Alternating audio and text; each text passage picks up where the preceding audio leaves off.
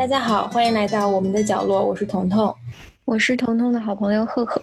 今天我们接着讲《围城》，呃，上次讲到了《围城》的第二部分，就是这个方鸿渐他们一行人从上海来到湖南三闾大学，就是这一路上的发生的囧事和遇到的一些囧人 啊。嗯，紧接着我们这第三部分，这一行人来到了三闾大学。嗯，大概说一下。首先，这个三闾大学是在湖南非常偏远的一个小山村。然后，这个大学总共加上老师和学生也不过一百来个人。嗯，呃，可是就是这么一百来个人啊，也有很多乱码七糟的事情。然后，这个阶段我们也把它叫做“大学风云”，因为这一部分主要描写的就是这些教职人员、这些知识分子之间的明争暗斗啊。这个地方我觉得就特别。嗯，特别明确的表达出成年人的生活的这种无奈啊，就是你觉得你历尽千山万水，吃了那么多苦，灰头土脸的来到了学校，结果发现还不如在路上那段时间过得幸福。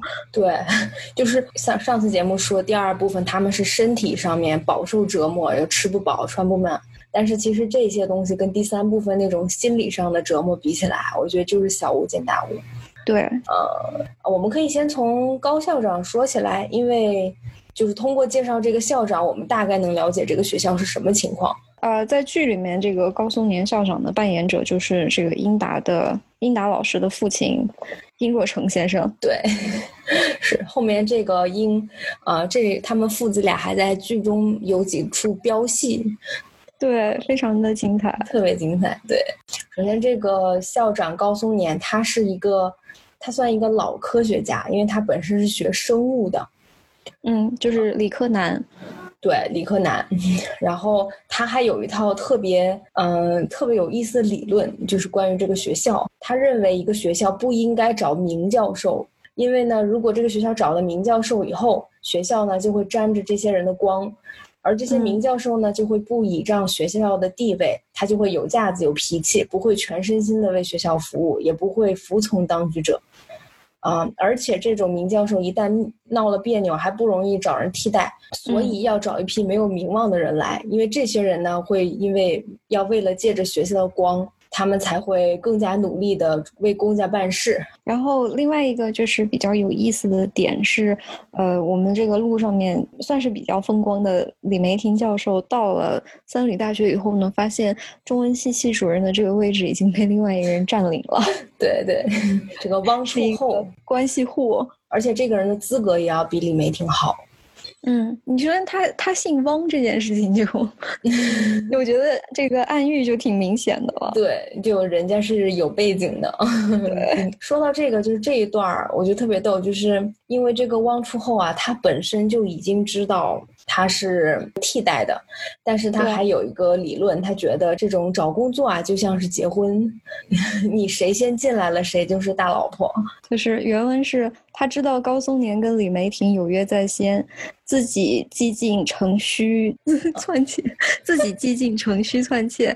可是当系主任和结婚一样，先进门三日就是大。嗯，所以他举办了一个呃欢迎仪式，然后但这个欢迎仪式在李梅婷看来就像是这个大太太在欢迎新进门的姨太太一样。对，而且他那个欢迎会只邀请了李梅婷一个人，这五个人刚来到学校就看到那个大字报上写着中文系的同学今天要欢迎李梅婷先生，其他人都很羡慕说，哎呀，尤其是那个顾先生，看电视剧里面说，哎呀，你这个真好，李先生你这了不得呀。然后李梅婷还说，我累得很。我今天还想早点睡，这些孩子也是太热情，然后就是特别开心。结果一到那儿，发现就是一个鸿门宴。对，而且是这个，这叫汪主任吧？汪主任，汪主任。那个戏里面其他的几位先生呢，配合的非常好。汪主任拉着李梅婷的手说：“哎呀，我真的是不想来，但是我的侄子非要让我来。”然后后面三个人给他解释，汪主任的侄子是谁谁谁，应该是当局的一个。对，排练的非常的默契。这件事情其实照理说应该是高松年第一个出来跟李梅婷说的，因为他们两个是旧相识了。但是高松年这当天就直接躲了。那这个事情其实就真的特别像。大小老婆，然后这个 是夹在中间的这个丈夫，无奈的丈夫。嗯，对，然后就只能躲，然后最后没办法，一直高松年把他那一箱药全给买了，而且是以嗯对雷霆定的价格 让他必须把这这箱药全部买下来，赚了一笔赔偿费。对他，李教授最后凭借自己的努力坐上了代理训导长的位置，就非常还挺挺爽文的这这一段。对，就是你看一波三折，嗯，把这件事情给搞定了。但是其实这不是唯一一件让高松年困扰的事情，然后另外一件事情，方鸿渐这件事儿。对，呃，因为他当时只是看了赵新梅的介绍，他觉得啊，原来这个方鸿渐还是个博士，还挺不错的。结果他后面发现方鸿渐根本没有学位，方鸿渐也没好意思把那个克莱登大学的假学位报给他们，所以他就特别后悔，他觉得哎呀，这个人也没没资格当教授呀，就是他人都要来了，他也没办法拒绝。哎，我觉得这个真是知识分子才有的，还想了一个特别绝的招。对。呃，他就他就请这个方鸿渐来来他办公室进行他精湛的表演，真的，呃，就剧里面和书里面都都非常的精彩。他直接问鸿渐说：“哎，我给你写的信你收到了吗？”但是其实根本没有这封信。其实演的时候，我们在电视剧里面也看到，他当时就是高松年这个。殷老先生就直勾勾的盯着，对，直勾勾盯着陈陈道明，眼睛发着光。你收到我的信没有？说一般人其实撒谎不敢跟人家直视，但是这个高老前辈因为是撒谎撒了多年，老于世故啊，实在是太太会撒谎了。钱钱先生说了一个，说关于那个人撒谎。一般人撒谎，嘴跟眼睛不能合作，嘴尽管雄赳赳的胡说，眼睛怯懦不敢平视对方。高松年老于世故，并且研究生物学的时候，学到西洋人相传的智慧，那就是假使你的眼光能与狮子或老虎的眼光相接，彼此怒目对视，那野兽给你催眠了，不敢扑你。当然，野兽未必肯在享用你以前跟你飞檐送秋波。可是方鸿渐也不是野兽，至多只能算是家畜。对啊，然后鸿渐说呀，没有啊，那个就是因为他们当时毕竟是打仗时期嘛。然后他还说啊，你要没收到也没关系。如果你看那封信啊，我怕你还不来了呢。既然你要来了，那你就不能跑啊。我来跟你说说为什么。那我是想让你来当这个政治系的教授的。可是后来我发现你自己在履历上也没有学位呀。然后后面他还说，啊，而且先生跟那个赵新梅的交情应该是很深的吧。反正就这两件事情说的方鸿渐。两两红耳臊的，后面他就说那个我们如果凭你的真才实学，你最多只能当个讲师。但是我我对你特别好，我特别相信赵新梅的推荐，所以我要把你聘为副教授啊。那个什么下半年我们再升。对，就是这个步步为营，就是先用讲师压一下洪建，然后再提这个副教授，让洪建感觉好像他对他对洪建特别好。对，而且这个就是从性啊，从这个你没有学历这件事情，但我不在乎学历，就。是等于他把这个年轻人打击的，已经洪建被这一连串的话已经被砸懵了。嗯，对，然后就等于打了个巴掌，最后哎还给了你个枣，说看是我对你好吧，我还给了你个副教授，不然你是啥都得不了。还有最后就是他俩这次谈话完了以后，洪建收到了副教授的这个。呃，邀请，然后洪建出校长是，灵魂像给蒸汽轱辘滚过，一些气概也无，只觉得自己是高松年大发慈悲收留的一个器物，满肚子又羞又恨，却没有个发泄的对象。我想象就像你平时做那个印刷，一个大滚轴，哈，就滚过去，又 又烫又又重的那样。压过蹂躏了，对对，这部剧里面就真的可以看到一个完全不一样的陈道明老师，因为因为我们习惯就是看他演这个皇上啊，帝王特别特别霸气的这这样的角色，但是其实他在这个里面就是这种唯唯诺诺、闪闪躲躲的眼神，特别精彩，每每一次都都不一样，而且，对，而且他其实就是你现在想象。陈道明老师根本不可能做到，你觉得他怎么可能是个弱势的？对，但是在这里面，他是任何人都可以把他欺负的。对，嗯，反正这一段就是一开始你大概就了解高松年是什么样一个人了。就这高松年都如此，他下面的员工也大概什么样也知道了。然后他们其实教职人员并不多，但是就是这么几个教职人员当中也分成了好几派。历史系主任韩学玉他们这一派，还有刘东方就是外文系主任这一派，就是他们这两派是不对付的。对，嗯，然后我们可以先聊聊这个韩学玉啊，这个历史系系主任，我觉得他是他跟咱们的方鸿渐还是校友呢，就是。方鸿渐来了以后呢，就很快有一个叫做陆子潇的教授就跟就跟鸿渐走得非常近。这个教授应该就是就相当于学校里的大喇叭吧，八卦中心。嗯，然后这个陆子潇先生呢，很快就告诉方健说，这个韩学玉教授啊是有真才实学的人。嗯，他在美国留过学，嗯，然后他毕业的院校叫做克莱登大学，他读了他读了博士，嗯，然后洪建听到这件事情的时候又变得很紧张，他一听克莱登大学，他以为这个陆子潇教授在讽刺自己，嗯，然后听了半天才听明白，哦，原来克莱登大学的博士不是说洪建，说的是历史系的系主任韩学玉，韩学玉对，而且这边其实要说一下，这个陆子潇是属于是属于韩学玉他们那一派的那个党派的。所以当时方鸿渐的眼神，他就觉得不对，所以他赶快就去跑去跟韩学玉说了。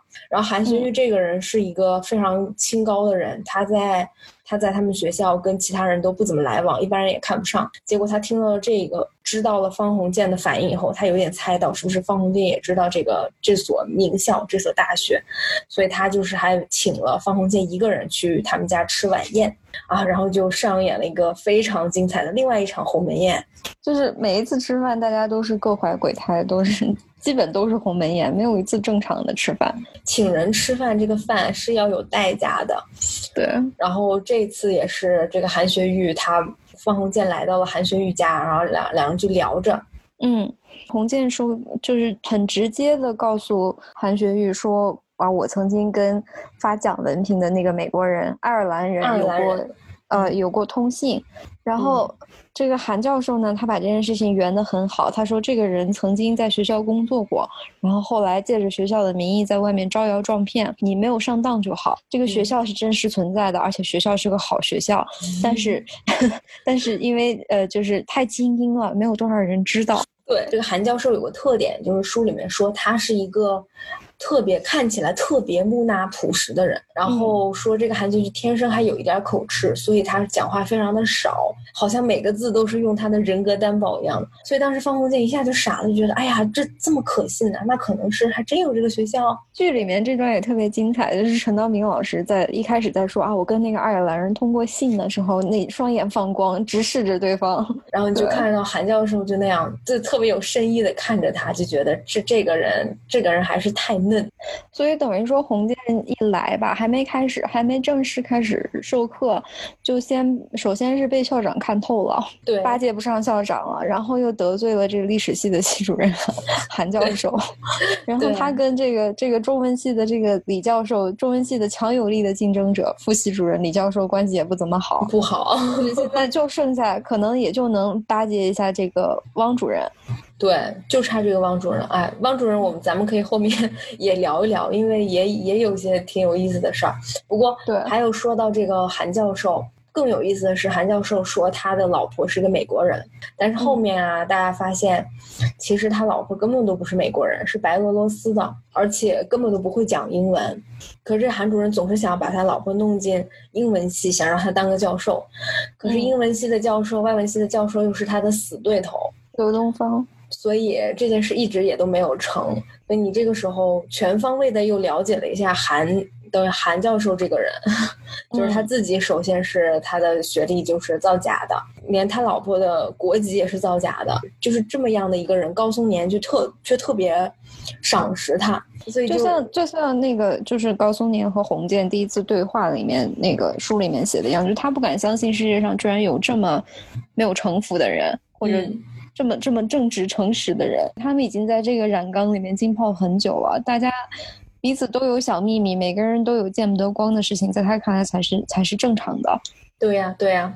而且当年高松年第一次见到这个人的时候，他就觉得，他说这个人未老先秃，可见脑子里的学问多得冒了上来，把头发都挤掉了。然后还说，看他开的学历，除了博士学位之外，还有一条，说他的著作见。著作散见美国史学杂志、什么星期六文学评论等各大刊物中，其实他根本都没有去看过这些刊物，但他就觉得啊，你肯定不可能骗人。但后面其实我们了解到，这个韩校长不是韩校长，这个韩主任啊，确实在这些刊物上登过，但是他都是登的都是广告，比如说。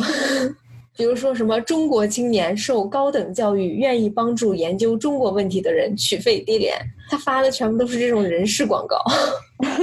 反正就是简历作假，呃，学历作假，伪造，老婆也作假，老婆国籍作假，就这种事情，看来是有一定的文化传统，不是今天才出现的。对啊，对啊，而且就是这么一个人，只要你真是人有多大胆，地有多大产，新兴人类啊，这张白纸放封建进来也被骗的一愣一愣的。但他不知道的是，后面这个韩主任没多久就开始给他穿小鞋了。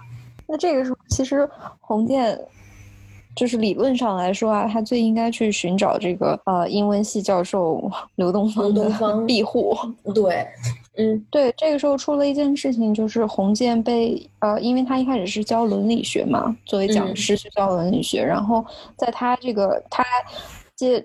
他没有拆穿，但是他了解到韩学玉的真实学历之后呢，他又意外的去了英文系代课，在在刘东方的手下给英文系代课。然后这个刘东方教授一开始是不喜欢他的，可能觉得他跟韩学玉走得近还是怎样。原文里面用的是卧底这个词。对对对，他觉得他觉得这个人不怀好意。嗯，那么他他去了这个英文系代课以后呢，就一开始就是被这个刘东方就等于说是穿了几次小鞋吧。嗯，然后洪建这时候其实算是抓住了这个机会，他跟刘东方说：“你知道吗？韩学玉的学历都是假的。”嗯嗯嗯，他就是他这就是故意针对我们，针对英文系，然后等于说他跟这个刘东方这个时候其实建立了一个联盟。嗯。或者他加入了刘东方的这个组织，但是之后非常发生了一件非常不幸的事情，就是呃，这个汪主任呀，汪主任家的汪太太做主自作主张给洪建和新梅办了一场相亲聚会，然后给洪建介绍的对象呢，就是刘东方主任的妹妹。嗯。就是这个这个地方也非常精彩。这个汪太太呀，我真的非常喜欢这个人，我好喜欢。豪杰，我太爱汪太太了。我们之前说的这个汪处后啊，就是这个汪先生，他是文学系主任，也就是之前把李梅婷位子顶替掉的这么一个非常有背景的人。他是已经四十多岁、四五十岁一个老头了。嗯。然后汪太太呢，看起来可能也就是。二十多岁的样子，二十多岁，比他小十几二十岁呢。书里面应该是交代了汪太太是田房。其实是这样，是因为汪汪初后的第一个老婆就是他的糟糠之妻去世了。这个，哎，这个我跟你讲，这书里面写的，这这个这个要读原文，这个要我找到了，我来读一下。汪处后的好运气更不用说了，譬如他那位原配的糟糠之妻凑趣的死了，让他娶美丽的续贤夫人。结婚二十多年，生的第一个儿子都在大学毕业，这老婆早该死了。死掉老婆还是最经济的事情，虽然丧葬要一笔钱，可是离婚不要赡养费嘛，重婚不要两处开销嘛。他的第一任妻子非常及时的，非常凑巧的死了，对，经济又实惠，嗯，就死的非常合时宜，所以他就及时的娶了一个，嗯，应该是一个年轻貌美，然后可能家境没有那么好的女孩子。嗯，做填房，而且这个其实这个汪太太她自己是会画画的，就是她很懂音乐，也会画画。她曾在大学读过一年书，但是后来因为这个汪太太她本身有贫血症，所以她没办法继续读了。嫁给这个。汪先生以后呢，她是一个人在家里当家庭主妇，但是说是家庭主妇，其实她也不需要做任何事情。嗯，而且这个汪太太也是很很有意思，她不肯出去工作，因为她觉得女人，她说了一句，她说女人出来做事，无论地位怎么样高，还是给男人利用，只有不出面，躲在幕后，可以用太太或者情妇的资格来指使和摆布男人。这这段很精彩，然后还有那个那那句名言，就是女人的本能就是做母亲和做媒人，也是出自这 这个描写汪太太的这一段。对对对，因为有一次是刘东方找到了汪太太，说可不可以替他妹妹做媒，因为他妹妹年纪很大了，跟哥哥嫂嫂住在家里，所以哥哥嫂嫂想把这个妹妹嫁出去，不想再多养一个人。然后这个说这个汪太太本来就是闲得发慌。但受了这个委托呢，仿佛失业的人找到了职业，就非常的 积极主动。呃，然后他就跟这个汪初红跟他先生商量了以后，选中了方鸿渐和赵新梅。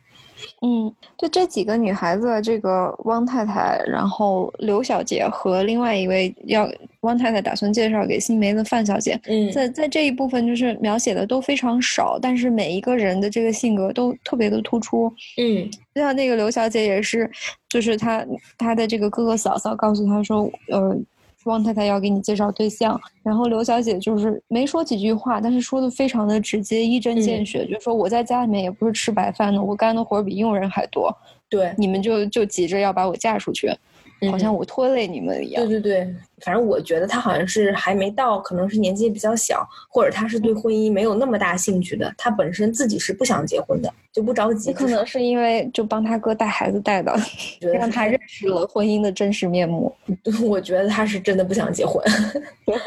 另外一个女生叫范小姐，呃，范小姐是女生指导兼教育系讲师，她还有个身份就是她是孙柔家的室友。他特别把这次相亲当回事儿，还给自己打扮了，穿上最好的衣服，还化就化上妆，两个两个脸蛋画的特别红，就他是对这个很有兴趣的。还说了，就是当其实当这个孙小姐刚刚到的时候，要跟他分一间房，他开始想说啊，这个孙小姐还是大城市来的呢，还是上海来的，应该是比较摩登的那种，觉得要是挺摩登的，还挺愿意跟他在一个房间。结果后来他发现，这个孙小姐要长相没长相。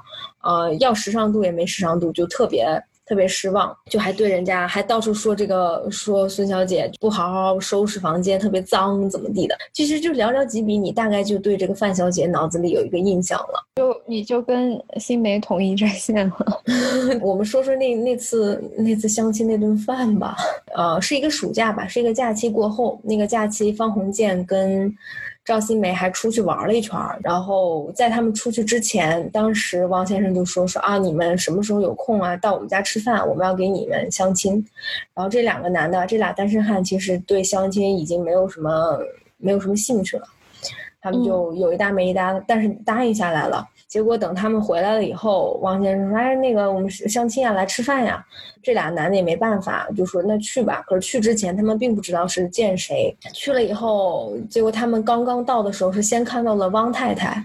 然后这个赵新梅啊，一看到汪太太，眼睛就直了，因为赵，因为首先汪太太很漂亮，气质很好，对，气质非常好，而且最后赵新梅还发现了一个致命的。事情就是他觉得汪太太很很多时候那个神情有点像苏文纨。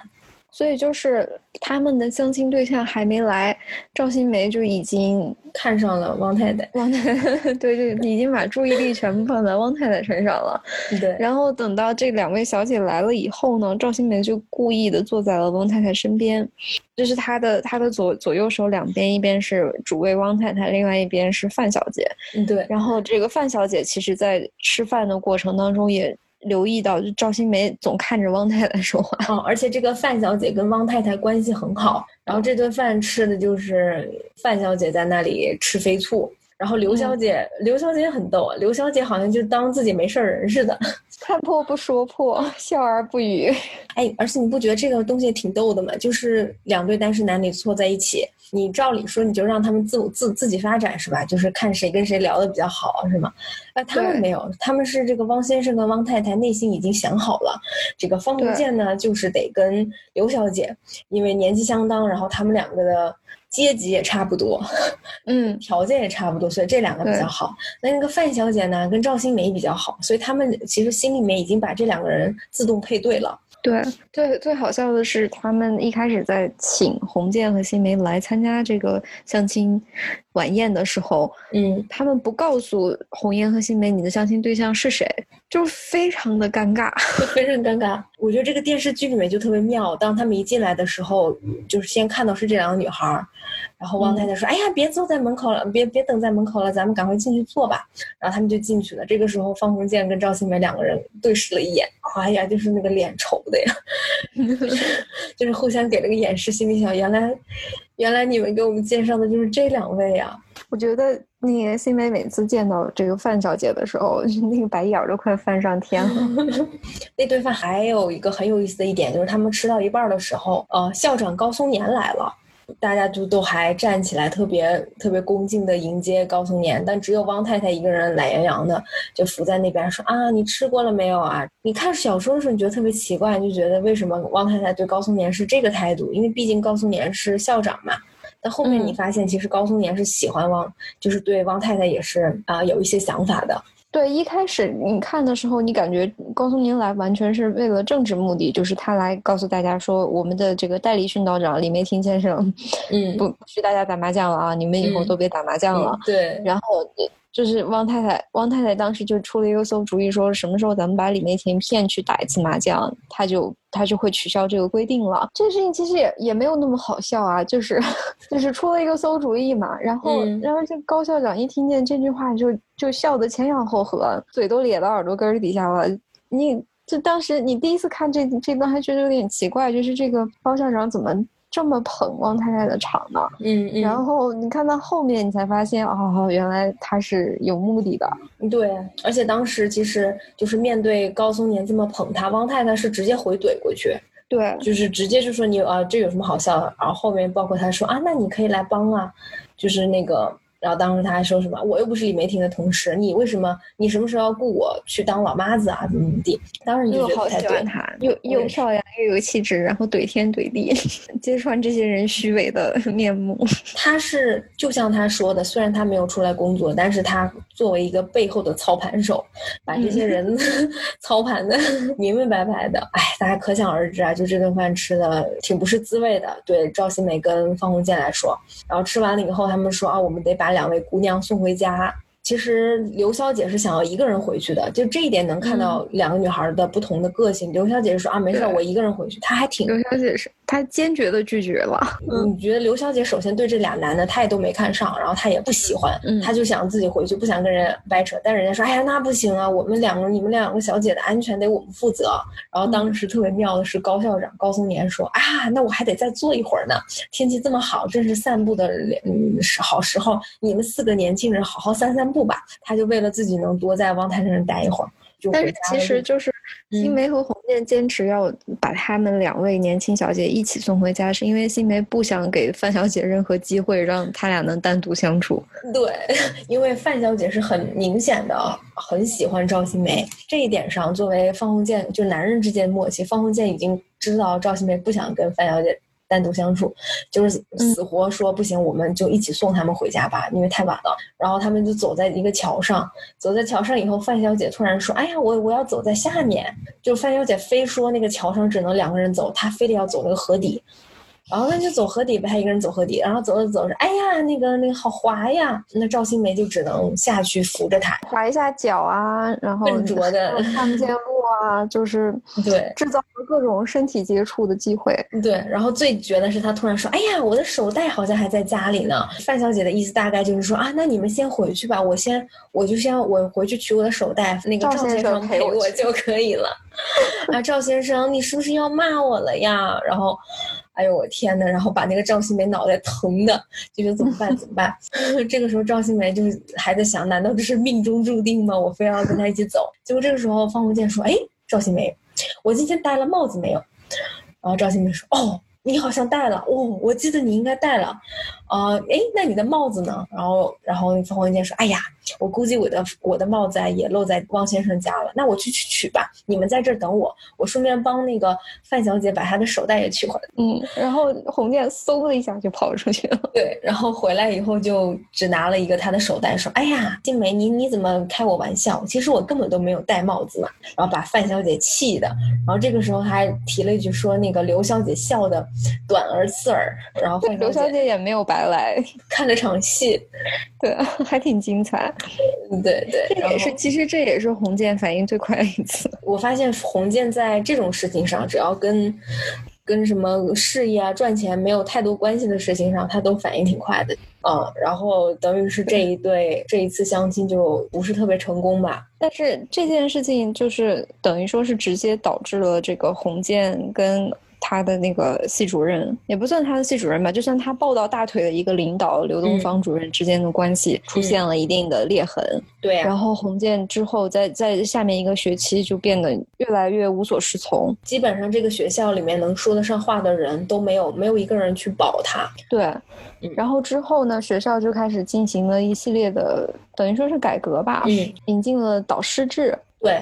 一个导师要对一个学生，一个导师负责一个学生，然后要跟学生同吃同住，一同生活。对，然后后面他们就说怪怪的。对啊，他说那如果这个导师是单身呢，或者说你女学生怎么办？对，女学生怎么办？或者是说说是你其实不是单身，你有老婆孩子，但是你老婆孩子不在身边，那你又怎么办？对，但这一段就是在书里面，他就是呃平白很很平实的叙述了，但是在剧里面，他其实是把这一段拍摄出来了，就是包括这个导师制，政府派来了一个等相当于是督学官员，然后给他们来开这个导师制，开始建设大会吧，相当于，嗯，他是去英国，就等于是公派学习了一下，然后回来，那呃那那那个演员应该也是一个老戏骨，但是我不知道他叫什么名字，但那段就是那那场戏非常的精彩，大哥就个子很小，戴个小眼镜儿。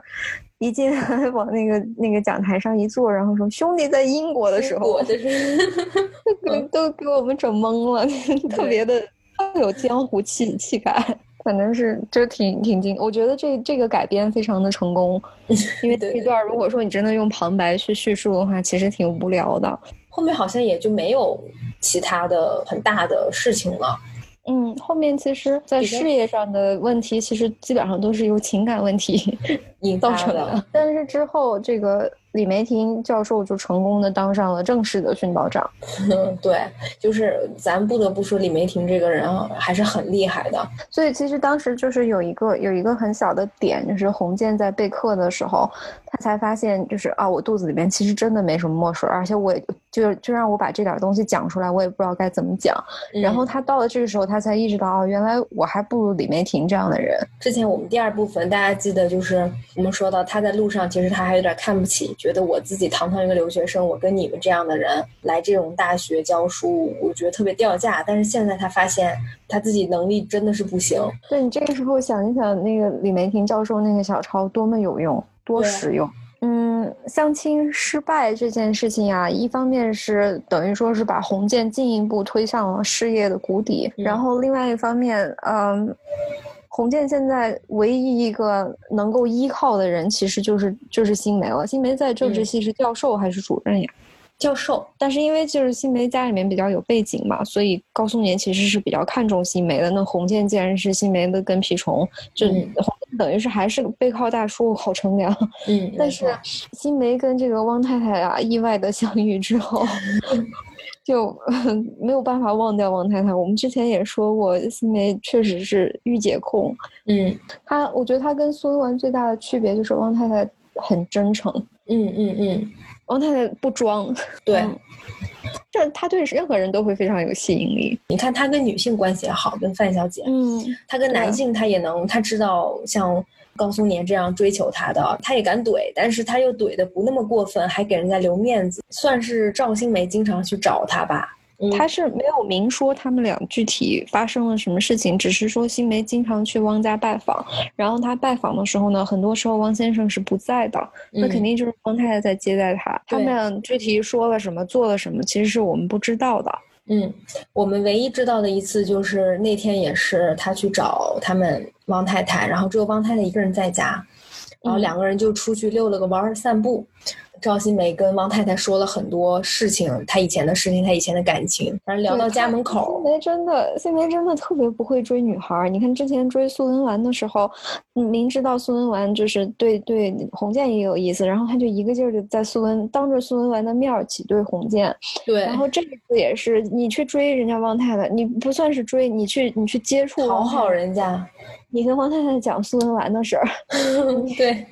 但是你记得汪太太也很很有意思，她就说你千万不要在另外一个女人面前说这些话。汪太太特别逗，汪太太一开始说：“那你跟我说说。”嗯，她啊，但这个是这个应该是电视剧的原创。对，讲完了都听完了，就新梅新梅都把汪太太引为知己了。然后汪太太说：“你不要跟一个女人讲另外一个女人的事儿。”对 对，而且他讲这这段事情的时候，他们已经是等于快到家门口了。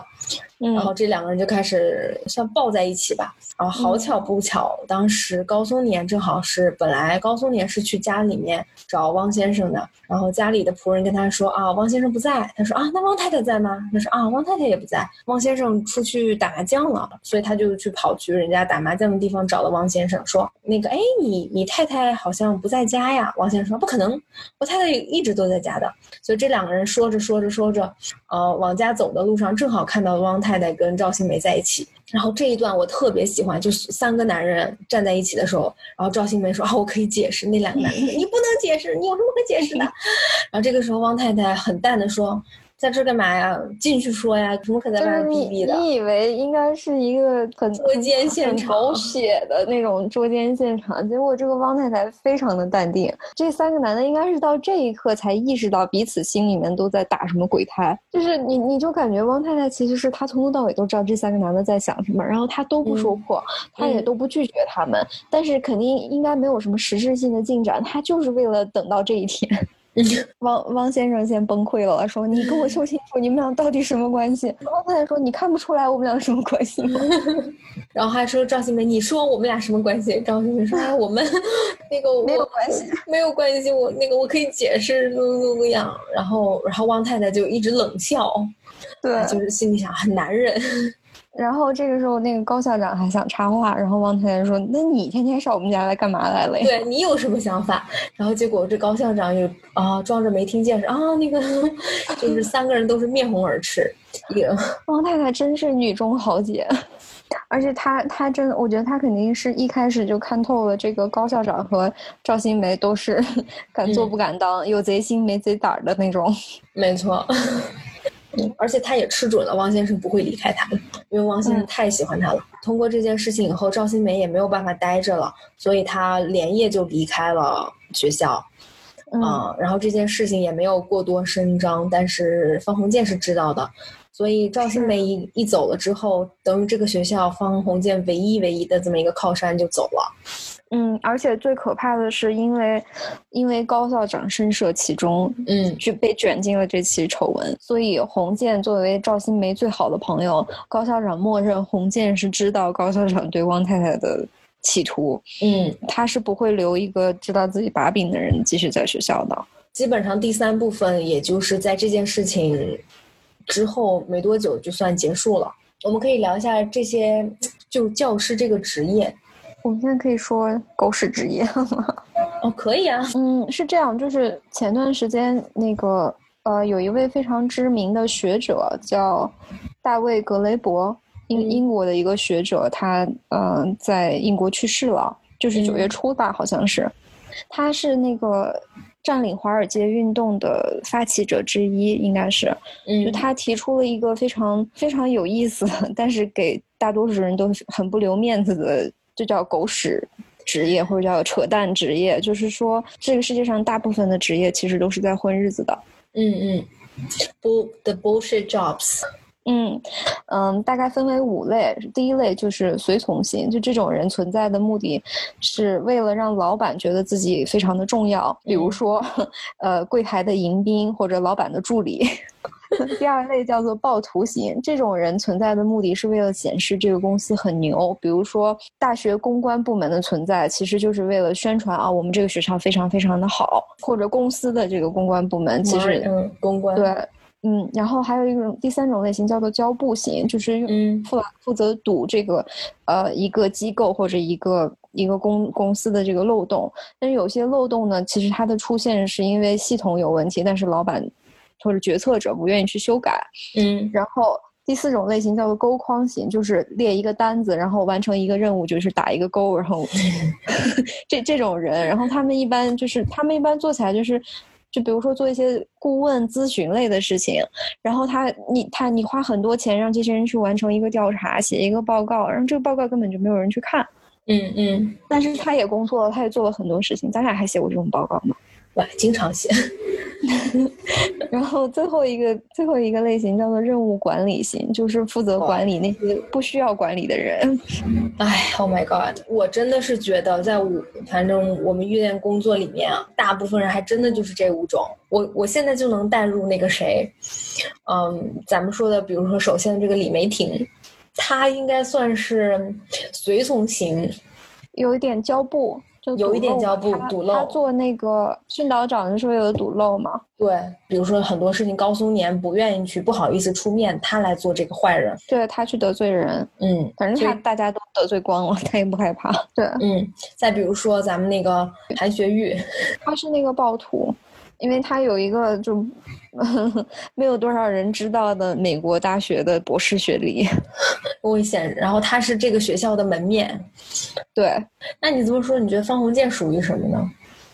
我觉得方鸿渐都不属于这五个里面任何一种。没有用吗？我觉得方鸿渐都够连他连方鸿渐做的事情，连狗屎职业他都这五类 都都算不上任何一类。你这个人不讨厌，就是全无用处。其实我们现在看下来，随从型的是比较多的啊，基本上这些所有人都是高松年的随从型。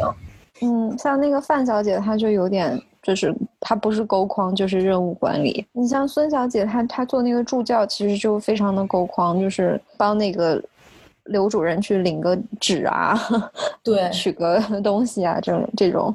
对对，就是我可以补充一下，就是这个呃，这个学者大卫格雷伯他嗯分析过这个现象产生的原因，就是说。这这出现这类浪费资源的职业的机构，它并不是以效率为重的，而是形成了一个管理上的封建制，各种组织和工作上的冗余，实际上是为了权力巩固及内部系统的竞争而存在。嗯嗯，你看一个个帮派就是为了他们自己巩固权力 与内部竞争。所以就是一开始就交代了，在这个高校长出现的时候，书里就交代了，说高校长觉得这个学校不需要有名望的教授。对，为什么不需要？因为我我是这个学校的权力中心。所以对高松年来说，我需要一帮人就是完全无条件的服从我，我也需要一帮人在这个暴徒型去展示，这样我可以拿出来表示说我们这个学校有多牛，我们都实施这个导师制了。导师制，对对对。多牛呀！对我们多厉害，我们是先驱。然后我也需要教不行的这样的人给我堵漏。嗯，就有的时候我不愿意干的脏活，你们得去帮我干。对，然后剩下呢，我就需要那些完成报告的人和管理这些完成报告的人，我的学校就完美了。哎呦，所以大家就是你看着，三流大学完全符合这个狗屎职业论里面的每一条每一条理论。应该这个世界上的大部分。呃，企业或者工作机构，嗯，都都会多多少少有这种狗屎存在吧？是啊，是啊。